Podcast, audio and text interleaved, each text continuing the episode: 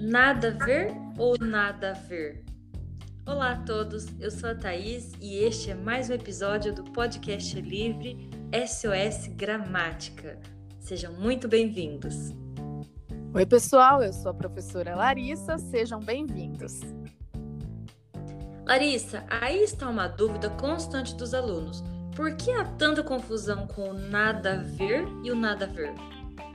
Nossa, Thaís, é verdade. Muita dúvida. Isso acontece porque o haver, né, do verbo haver com H e é haver, né, são parônimos. O que, que é isso? São aquelas palavras que apresentam similaridade na grafia e elas produzem o mesmo som, mas que na verdade elas têm significados diferentes. Então, bora lá para essa diferença. Qual que é o significado da expressão nada haver, Thaís, sem o H, sem o verbo haver. Ah, sim. Nada a ver sem o H é, significa possuir um sentido contrário de ter a ver.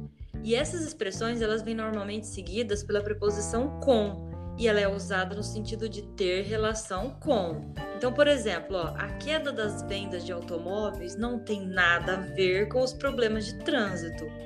Outro exemplo, suas notas baixas têm a ver com sua baixa frequência nas aulas.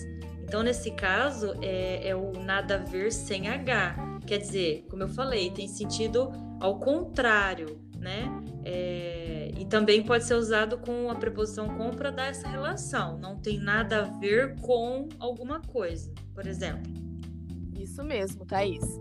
E também pode acontecer a sequência, o nada, que é um advérbio, mais o verbo haver, né?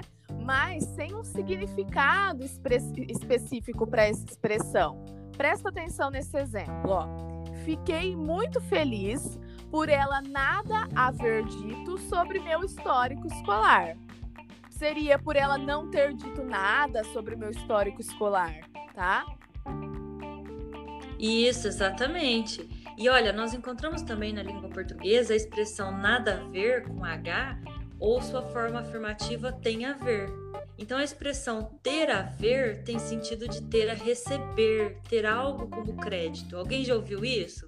Por exemplo, ó, meu marido ainda tem dinheiro a haver do FGTS. Ou ainda, não tenho mais nada a haver do banco. Aí continua com H esse haver, mas não é do é, naquele outro sentido que a Larissa disse. É num sentido de ter crédito, ainda ter dinheiro a receber.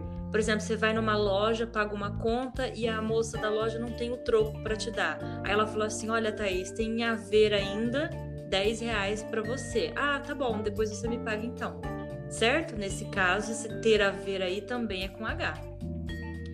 E é isso por hoje. Espero que vocês tenham gostado e que não tenham mais dúvidas no uso desses parônimos ter a ver com H e ter a ver sem H.